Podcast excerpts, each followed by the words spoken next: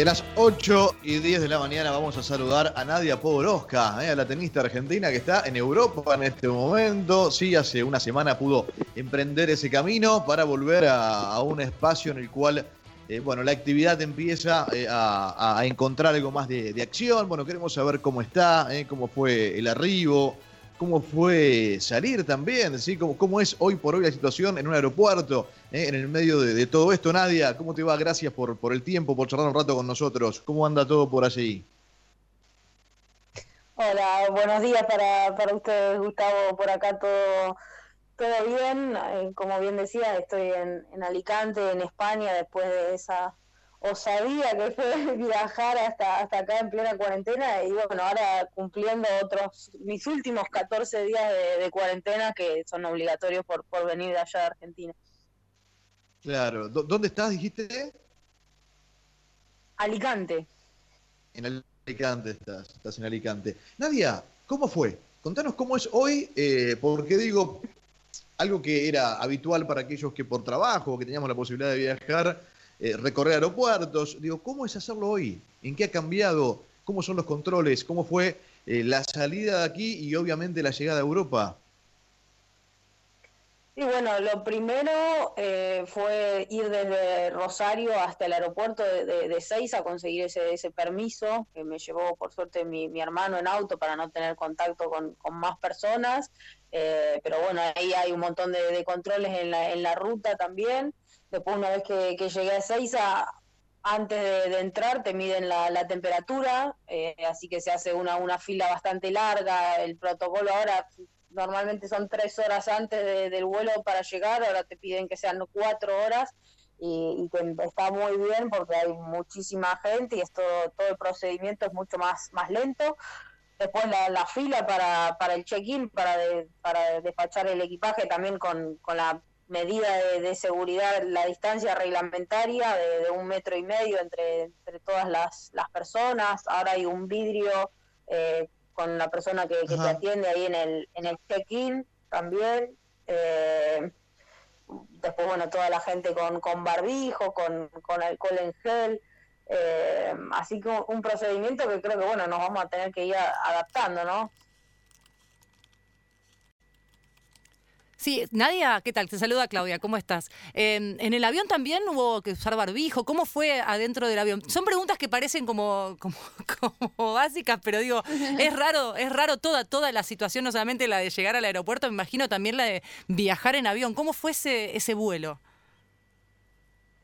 Sí, em, bueno, eh, arriba del avión todo el mundo permanentemente con, con el tapabocas, con el barbijo, a mí que soy una, una fanática de, dormir en los vuelos, tengo que decir que me costó bastante dormirme con el barbijo, es bastante incómodo. Qué raro. Eh, sí, eh, pero bueno, la verdad que el, vuelo que fui yo estaba completamente lleno y no es que había un, lugar en el medio de, separación, sino que íbamos, iba completamente ocupado todo el avión, así que estábamos a 15 centímetros de, la persona de, al lado. Hay mucho, la, distancia reglamentaria no se respeta, pero calculo que la circulación de aire del avión tendrá sus, eh, sus medidas, pero, pero sí, la verdad que bastante eh, diferente a, lo normal.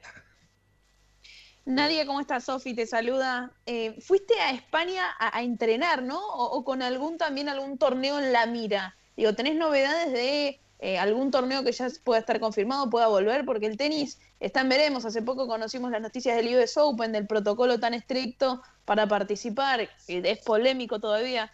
¿tenés novedades de la vuelta del tenis oficial?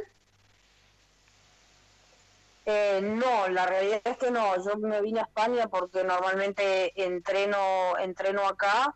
Están mis entrenadores acá en España, pero todavía oficialmente no, no hay nada seguro de cuándo se planea eh, retomar el circuito. Al, ser un circuito internacional que se juega cada semana en un lugar del mundo diferente, eh, con todas estas medidas de seguridad y preventivas que hay que tener, de, hacer cuarentena cuando llegas a un lugar, eh, son todos temas que, se están tratando.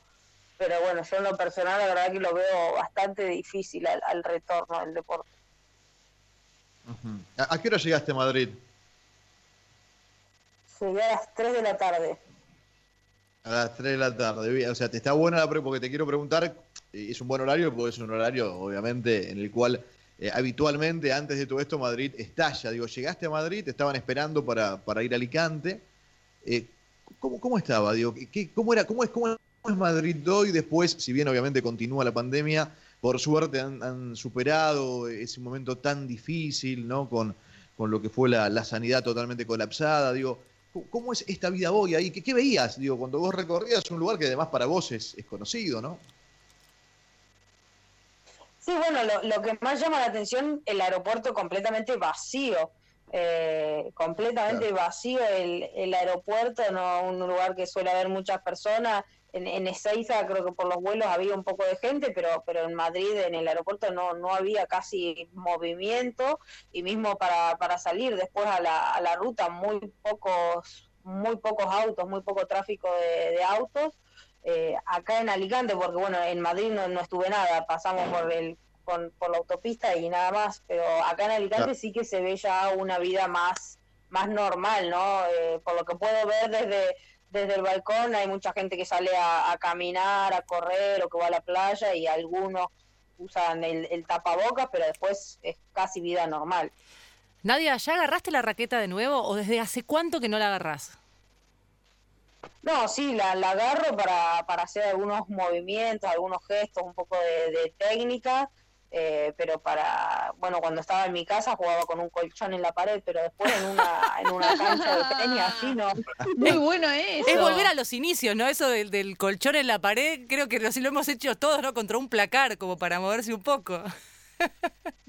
Ahí algo no entiendo, ¿te volvía la pelota? O sea, era como un frontón, le das con fuerza y volvía. ¿Cómo te va a volver, cómo te va a volver la pelota de un colchón? No, pero la sábana, la sábana, ¿te acordás? Se vieron imágenes virales de gente que pone una sábana en una, ventana y un poco te vuelve, o sea, no con fuerza, te vuelve sin fuerza, pero te permite... Esto tiene un colchón, un colchón de 15 centímetros. No, no, no lo probé nunca, Gustavo.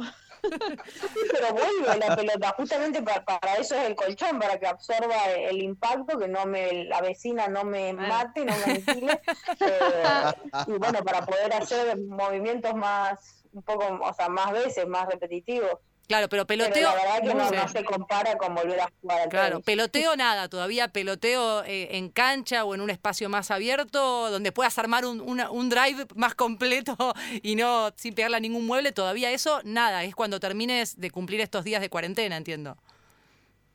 Exactamente, sí, sí, ya me quedan poquitos días. Bien. Nadia, eh, en esta cuarentena ya, viste, se nos hace eterna, parece que fue hace una vida, pero no, no fue hace tanto. Eh, Roger Federer tuiteó y planteó la idea de unir la WTA con la ATP, es decir, lo que es la federación, lo, femenino, lo que nuclea lo femenino y lo masculino en una sola federación. ¿sí? Eh, ¿Cómo ves este tema? ¿Cómo lo recibiste vos y qué, opinión tenés? Sí, bueno, la verdad que, que, Roger lo, lo, haya tuiteado y después también Rafa Nadal eh, salió a apoyar también ese, esa postura. A mí es algo que me, resulta completamente esperanzador, ¿no? Yo creo que sería muy bueno tanto para la WTA, que creo que llegaría a tener eh, más, más difusión, un poco más de repercusión al, al juntarse con los torneos masculinos, para el tenis en general, que haya una unión, porque hoy en día son dos empresas, en realidad son tres, porque también está la ITF, tres empresas completamente diferentes que cada una defiende sus intereses y eso a la hora de jugar un mismo torneo en el mismo lugar o cuando tenés que pasar una semana de jugar un ITF a un WTA, hacer empresas completamente diferentes, la verdad que a nosotros nos trae muchas complicaciones y creo que una unificación eh, sería muy bueno para, para todo el tenis mundial. Yo creo que está planteado desde, desde ese lado en este momento de, de, crisis que estamos viviendo todo el mundo, no, no solo el tenis, una, una unificación para, para que sea para mejor. Nadia, em, muchos deportistas acá en, Argentina estuvieron hablando de la cuestión de los Juegos Olímpicos, viste que ahora recién están por habilitar el tema de que los atletas olímpicos, los ya clasificados, puedan volver a moverse un poquito, pese a que en AMBA todavía, o sea, lo que es Ciudad de Buenos Aires y, algunos partidos de la provincia, todavía no se puede, por lo menos no ha vuelto el tenis este, acá. ¿Cómo, eh, ¿Cómo ves esta cuestión tuya también de los Juegos Olímpicos? Porque me imagino que si bien no hay ningún torneo hoy por hoy, que uno pueda tener una previsión. Vos tenés uno ahí adelante, un objetivo que es eh, mantener esta clasificación a los Juegos Olímpicos y poder ir viajar, eh, en este caso, el año que viene a Tokio. Sí, bueno, la verdad que sí, ese, ese objetivo es para mí una, una motivación muy grande pero bueno, la realidad es que hoy en día hay tanta incertidumbre con qué va a pasar eh, con respecto a los torneos, que son justamente esos torneos los que a mí me darían la clasificación, eh, que mucho en, los juegos no, no puedo pensar. Hoy en día la verdad me concentro mucho en entrenar lo, mejor que puedo hoy desde el departamento, la próxima semana volver a una cancha de tenis, ir de a poco, paso a paso, estando muy atenta a las novedades de, la WTA con, con respecto a, a los torneos, que son lo que a nosotros nos organiza todo el calendario, la intensidad del entrenamiento, la cantidad. Eh, pero bueno, hoy en día todavía nos encontramos todos en una, en una incertidumbre compleja.